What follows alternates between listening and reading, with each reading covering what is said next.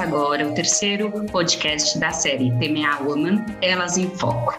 Eu sou a Renata Oliveira, sócia do Machado Meyer na área é, de reestruturação de dívidas e de contencioso, e tenho o prazer de dividir esse espaço com a minha amiga e colega de profissão, Isabel. Oi, tudo bem, gente? Eu sou Isabel Picot, sou sócia do Galdino Coelho Advogados. Muito prazer estar aqui com vocês hoje também. Eu parabenizo o TMA pela iniciativa de conceder às suas associadas esse palco para a gente poder debater questões relevantes da Lei 14.112, que veio alterar a Lei 11.101 de 2005. Me parece que é muito pertinente e agora a gente vai debater, eu e a Bel, o tema releitura da falência. Queria fazer um parênteses para contar para os senhores que eu e a Bel nos aproveitamos muito das oportunidades que o TMA dá. Nós tivemos a oportunidade de fazer os cursos internacionais de Oxford e Columbia, e no de Columbia teve fruto um livro que compara o sistema norte-americano ao sistema brasileiro. A Bel e o Renato Mangi puderam, nessa oportunidade, falar do Chapter 7 e da falência brasileira. E eles muito bem ponderaram que a nossa lei 11.101, infelizmente, peca na redação, a ponto de que, interpretando essa lei, por exemplo, algumas juntas comerciais fazem confusão em relação ao dirigente da empresa falida e à falida. A ponto, senhores, de, por exemplo, alguns dirigentes, mesmo não tendo condenação criminal em crime falimentar, eles estejam impedidos, enquanto não há o um encerramento da falência, a exercer atividades de administração e a ser sócio. Bel, a gente muito bem sabe que a nova lei veio a incluir o que a doutrina tem dito do Fresh Start no modelo modelo brasileiro, né? E veio também no artigo 75 trazer não só como foco a venda dos ativos da empresa falida, mas também colocar o empresário novamente no meio econômico e encerrar de forma célere o processo de falência. Bel, você que é uma advogada que atua bastante para devedores. Você acha que a partir de agora você vai recomendar autofalência? Eu te questiono isso. Mas antes de você responder a esse meu questionamento, eu acho que valeria a pena você explicar rapidamente o que, que a lei 14.112 veio a trazer de novidade no nosso sistema falimentar. Obrigada, Renata. Obrigada, TMA. É, é, sempre um prazer participar de todas as iniciativas do TMA. Eu aplaudo todas elas. E a gente tem pouquinho tempo aqui, mas fica o meu agradecimento preliminar. É, é interessante você mencionar o artigo, porque o artigo termina fazendo realmente recomendações né, para essa lei do futuro que veio, eu acho que com assim três é, eixos principais de mudança dentro da falência, que é a participação da fazenda pública, é, que é como você falou, celeridade na realização do ativo e no encurtamento do processo de falência como um todo, com a previsão de prazos. Acho que esses são três eixos principais de alteração e são sempre muito bem-vindos, porque o objetivo é entrar e sair o mais rápido possível, quando hoje a gente sabe que a falência começa e a gente não sabe quando ela vai terminar. E aí, é, quando se objetiva dar celeridade a um procedimento, eu acho que, por consequência, se atinge esse objetivo que você mencionou, que é permitir o fresh start do empresário, e aqui eu acho que tem é, uma norma dirigida ao empresário individual, especificamente, essa possibilidade dele se desonerar das suas obrigações enquanto falidos, mesmo antes da falência ser encerrada com o pagamento de todos os credores. Então,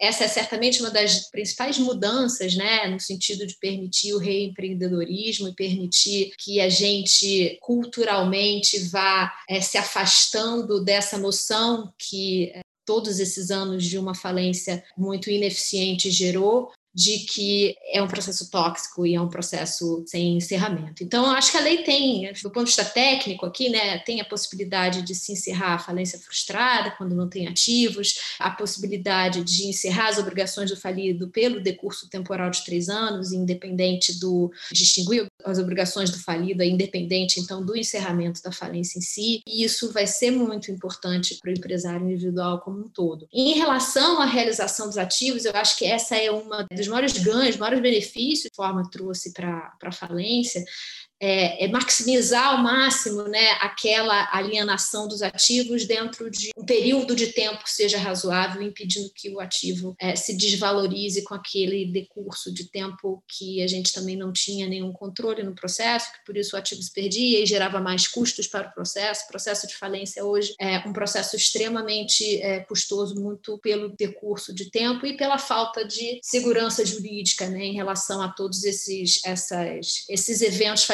que precisam ser concluídos para que a falência seja encerrada. E eu acho que, encerrando aqui é, já o meu ponto principal, acho que a lei ela recomenda atos, impõe prazos, ela em relação à alienação do ativo, por exemplo, ela prevê a possibilidade de que o ativo seja vendido é, sem necessariamente a gente observar a questão do preço vil. Acho que são é, iniciativas do legislador muito benéficas. Acho que elas, quando escritas em lei, elas vão trazer maior segurança jurídica para o processo, sim.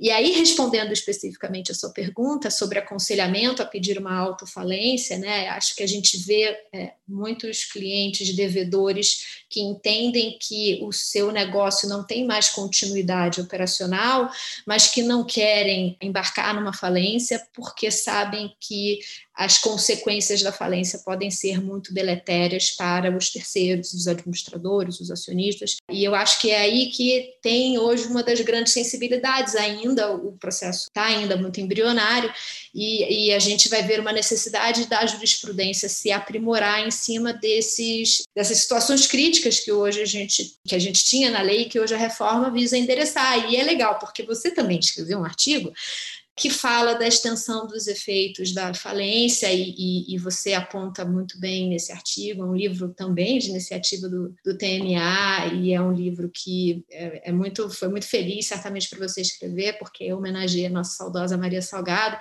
é, e que você trata muito bem criticamente dessa, dessa visão da falência como consequências deletérias que podem ser verificadas em relação a terceiros. O que você acha que a reforma trouxe em relação a mudanças nesse ponto e onde que você acha que a gente pode explorar positivamente, nós como aplicadores e, e em última análise, também intérpretes da lei? Obrigada, Bel. Eu acho que é isso mesmo. Na verdade, quando eu vejo a sua resposta sobre autofalência, eu entendo que você tal como eu, imagina que ainda a lei precisa amadurecer. Ela vem com ideias boas, positivas, mas infelizmente a gente tem na questão da falência uma questão cultural, né, também. Para o brasileiro, diferente do que acontece nos Estados Unidos, o insucesso não faz parte de uma consequência normal e natural da atividade econômica. O brasileiro não olha o falido da forma como os Estados Unidos olham o falido. Então a gente precisa também, antes de eu abordar as mudanças passar por uma questão cultural.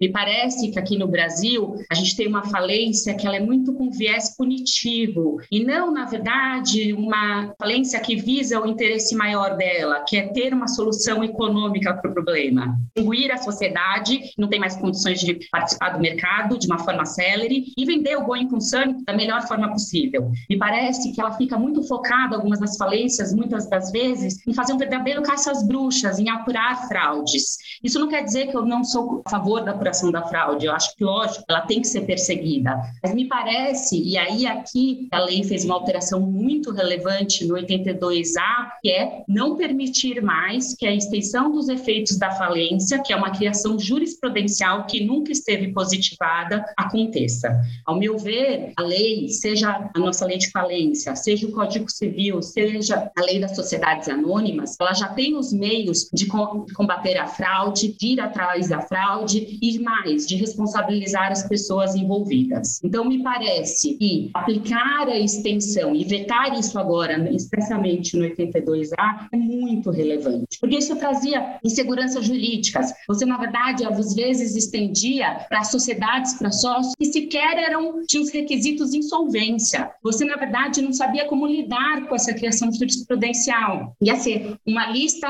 única de credores eu ia trazer também os credores da empresa atingida, só ia trazer os ativos. E com isso eu trago prejuízos aos credores da empresa atingida. Eu ia fixar como termo legal da falência. Mais do que isso, eu ia lacrar o estabelecimento de uma empresa que é viável, que tinha uma atividade econômica interessante. Então, me parece que a lei andou muito bem no 82A. Mas me preocupa que o próprio 82A ele continua aparentemente permitindo que a desconsideração da personalidade jurídica, porque ele fala que na verdade a gente deve usar a desconsideração da personalidade jurídica, ela possa atingir outras empresas que sequer possam ter ligação com o grupo é, falido, por exemplo. Então poderia se atingir terceiros. Me parece que o primeiro precedente que teve isso foi o caso Petroforte e me parece que ele foi muito questionável essa extensão, inclusive, para chegar a pessoas físicas. Mas, tirando isso, eu acho que ele é positivo, o artigo 82A, para dizer que pode acontecer a desconsideração, se presentes os elementos do artigo 50,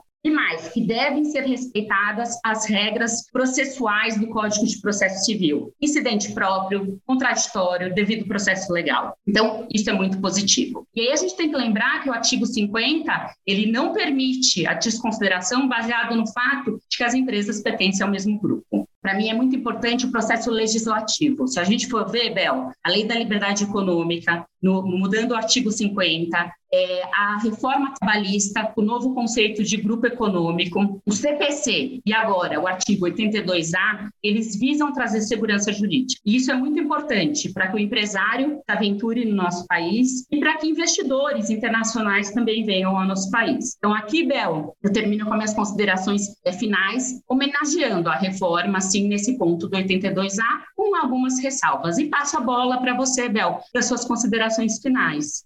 A minha consideração final ela é, ela é simples. Toda vez que tem um sócio, toda vez que a gente tem fé no futuro, a gente se fala assim, a ver.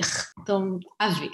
Esperamos né, que tudo melhore a partir de agora que a gente possa ter uma, um sistema mais eficiente, que é o que a gente confia. E certamente, né, Bel, eu acho que a gente, profissional do direito, os juízes, todos aqui que atuam, administradores judiciais, Ministério Público, tem muito a contribuir para que a falência seja eficaz e segura, né? Acho que sim, não só muito a contribuir, mas acho que é um desejo que todos compartilhamos, né? Independente do lado, nós todos convergimos para esse mesmo, para esse mesmo anseio, com certeza. Assim a gente se despede e agradece novamente ao TMA pela oportunidade. Agradeço muito ao TMA. Obrigada, Renata. Um prazer estar com você, Bel.